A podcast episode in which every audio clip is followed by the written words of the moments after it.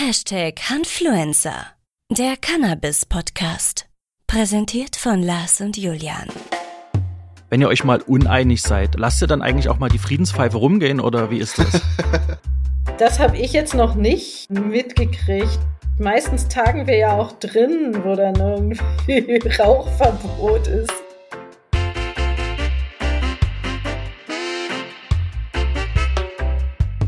Heute wird's politisch. Wie steht es aktuell um die Legalisierung? Mit Linda Heidmann von den Grünen haben wir heute eine Bundestagsabgeordnete zu Gast. Sie lässt uns an ihren Ideen und Visionen zum Legalisierungsprozess teilhaben.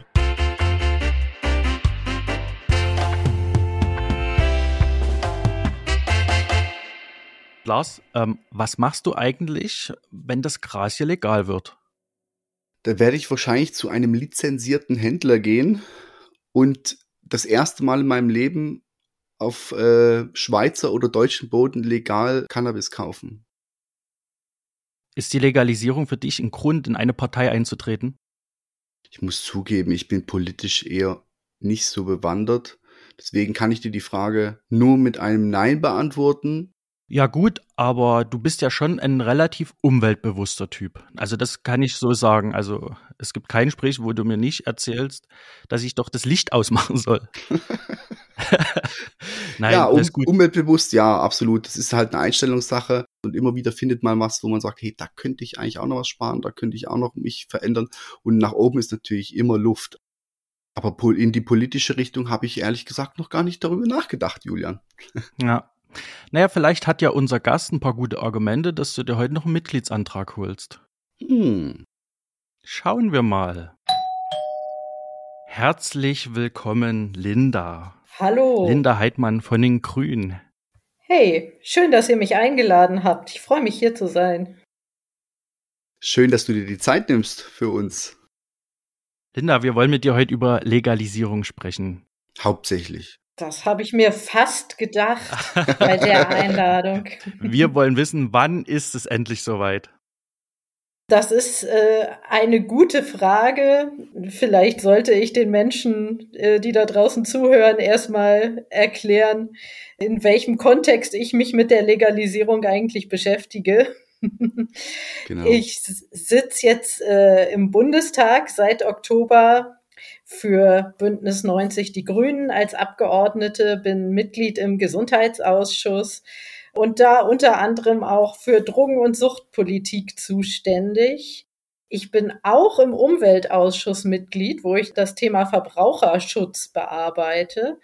Und das sind natürlich beides Themenbereiche, ähm, ja, die dieses Vorhaben der Legalisierung äh, auch mit begleiten und als politisches Vorhaben haben.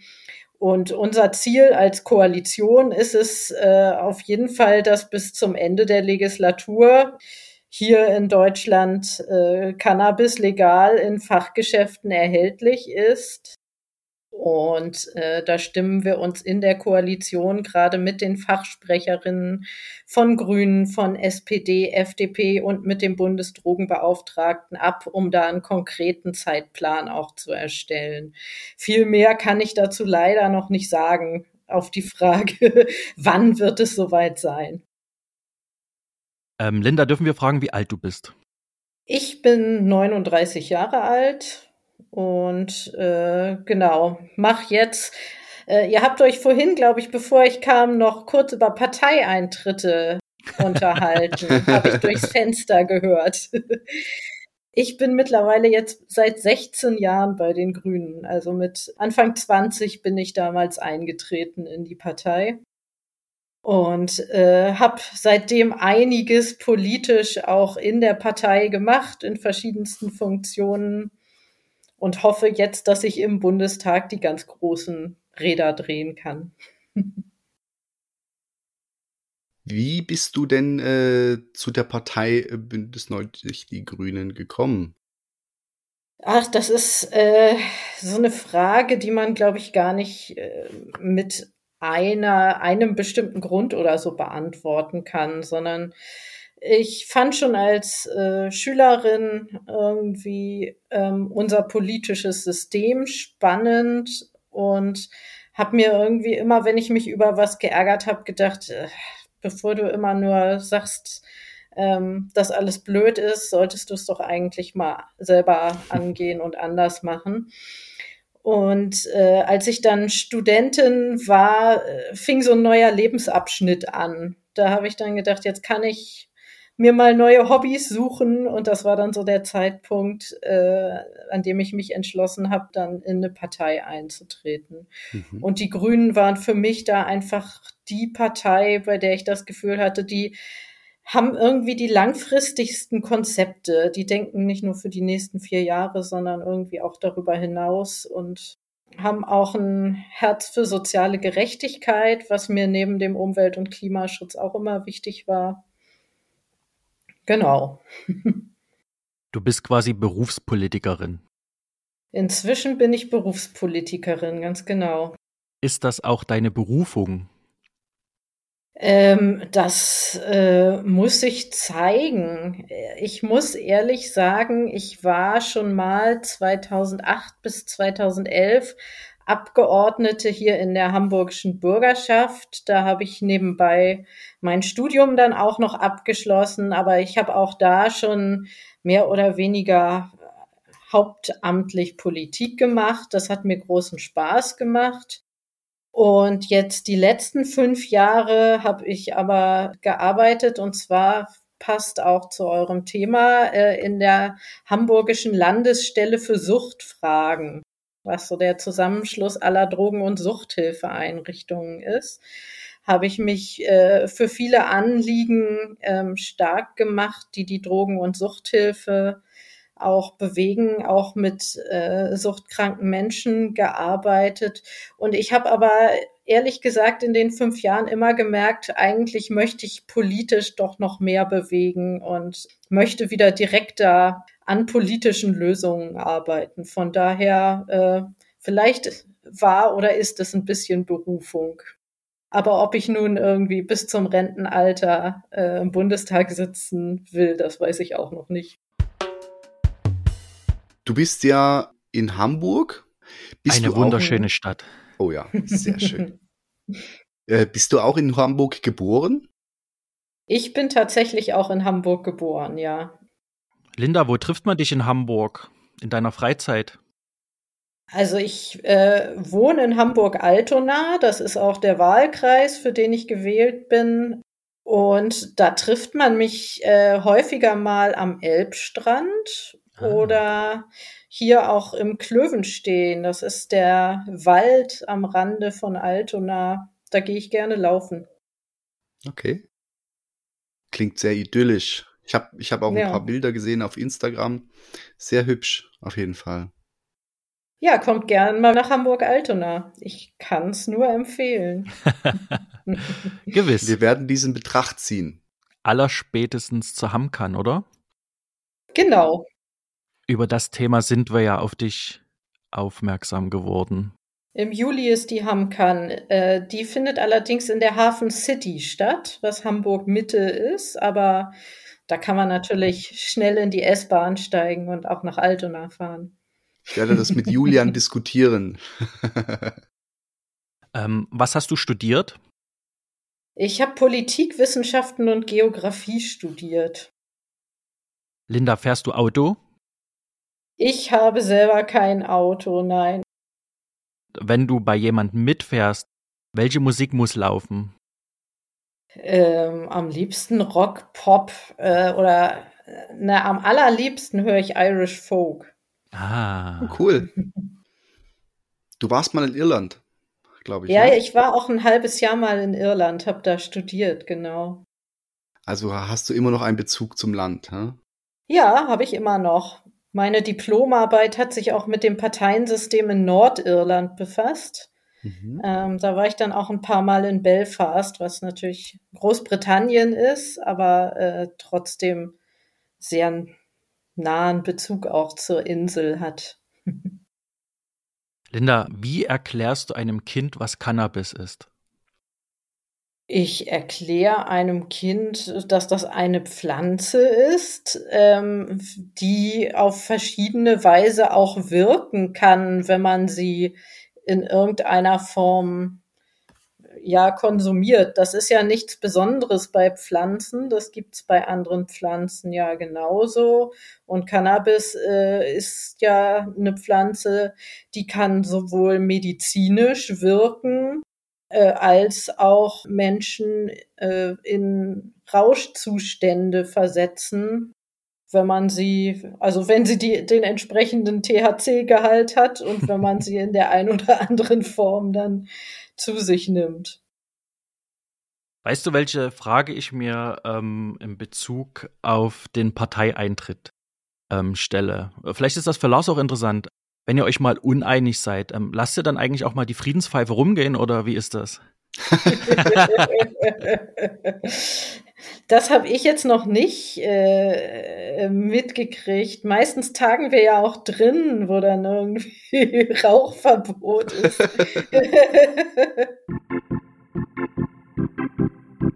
du bist ähm, bei den Grünen jetzt schon eine ganze Weile. Und was war denn deine Vision? Was wolltest du verändern? Wie kommt man dazu? Also meine Vision ist schon irgendwie, ähm, klingt jetzt irgendwie ziemlich pathetisch, aber diese Welt äh, noch für die nachkommenden Generationen auch gut äh, und friedlich bewohnbar zu, zu machen. Ähm, wir stehen ja ja weltweit, aber auch direkt vor unserer Haustür immer wieder vor den verschiedensten Herausforderungen. Und ich habe mich offen gestanden sehr geärgert. Das war vielleicht auch einer mit der Auslöser, in eine Partei einzutreten. Als ich verstanden habe, die Generation vor mir hat sich entschlossen, irgendwie die Atomkraft einzuführen, ohne sich eigentlich Gedanken drüber zu machen, wohin sie mit dem Müll will. Und dieser Müll wird den kommenden Generationen dann hinterlassen und muss die, die äh, da mal schnell Energie gewinnen, eigentlich nicht mehr groß jucken. Äh, das war etwas, äh, was mich furchtbar geärgert hat und was mich dann auch angetrieben hat zu sagen, sowas möchte ich eigentlich nicht entscheiden und sowas möchte ich meinen Kindern nicht hinterlassen.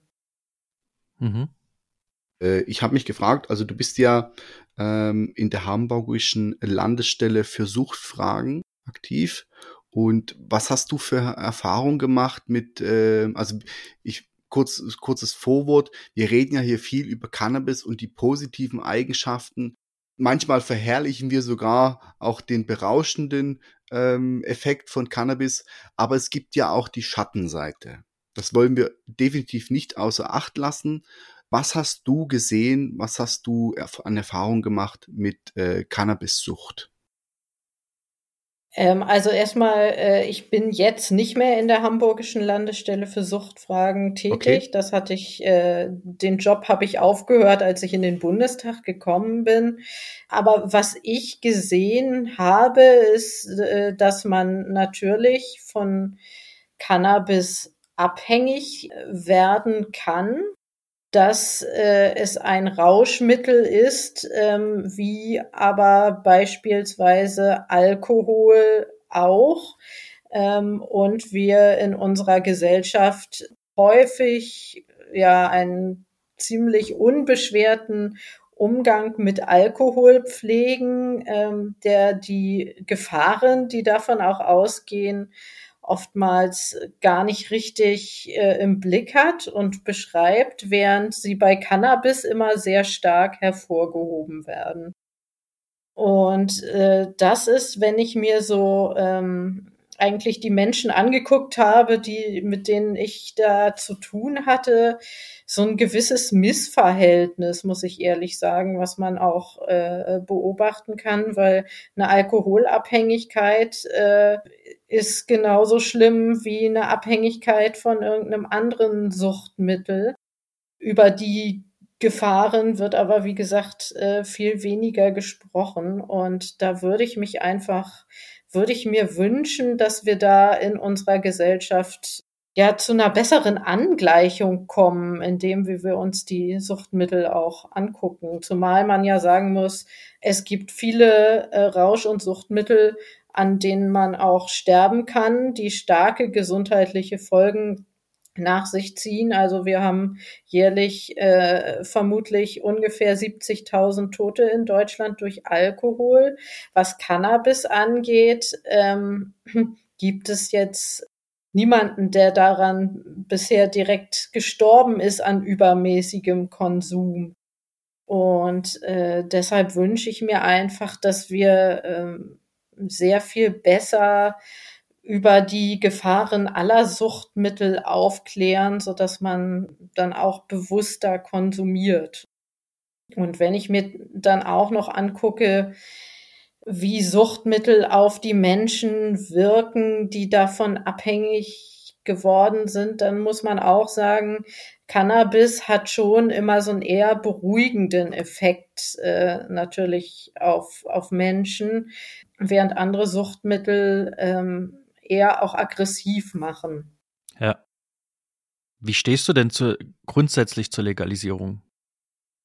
Äh, ich bin sehr froh, wenn wir es diese Legislatur schaffen, dass die Legalisierung kommt, weil äh, ich glaube, dass das eine große Chance ist, auch eine gesundheitliche Chance. Wir haben einfach momentan die Situation, dass auf dem Markt viel erhältlich ist auf dem Schwarzmarkt, was einfach auch verunreinigt ist und was dann ähm, gesundheitliche Gefahren mit sich bringt. Und äh, dass ähm, viele, gerade Jugendliche, aber auch Erwachsene, auch wenn sie auf dem Schwarzmarkt sich was zu konsumieren besorgen, auch mit Substanzen in Berührung kommen, äh, die vielleicht noch härter sind und noch äh, wesentlich gefährlichere Auswirkungen haben können. Ähm, und da erhoffe ich mir von der Legalisierung wirklich, dass wir ähm, diese Märkte besser getrennt bekommen und ähm, die gesundheitlichen Risiken, die mit dem Konsum einhergehen, dann einfach auch senken können. Ich finde, was man aber immer noch sagen muss, das äh, wird ja häufig gesagt, Cannabis ist so gefährlich, gerade für Jugendliche. Und ich muss sagen, ja, das ist es. Das darf man nicht kleinreden.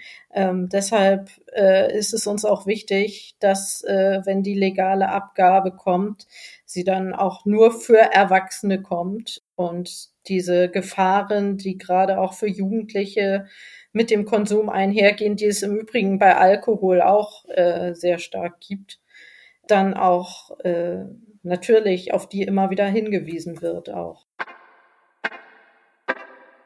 Wie wird sich denn dieser Prozess der Legalisierung ähm, vollziehen? Also wo stehen wir jetzt? Was ist dafür nötig?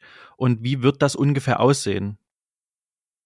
Wir stehen jetzt äh, an dem Anfang, dass sich die Koalitionspartner einig sind, äh, wir wollen das. Und zwar, ich glaube, das kann ich sagen, wir wollen es ungefähr nach dem Vorbild Kanadas ähm, in Deutschland äh, realisieren, wo es äh, Cannabis jetzt seit ich glaube, fünf oder sechs Jahren äh, legal in lizenzierten Fachgeschäften auch zu erwerben gibt. Seit 2019.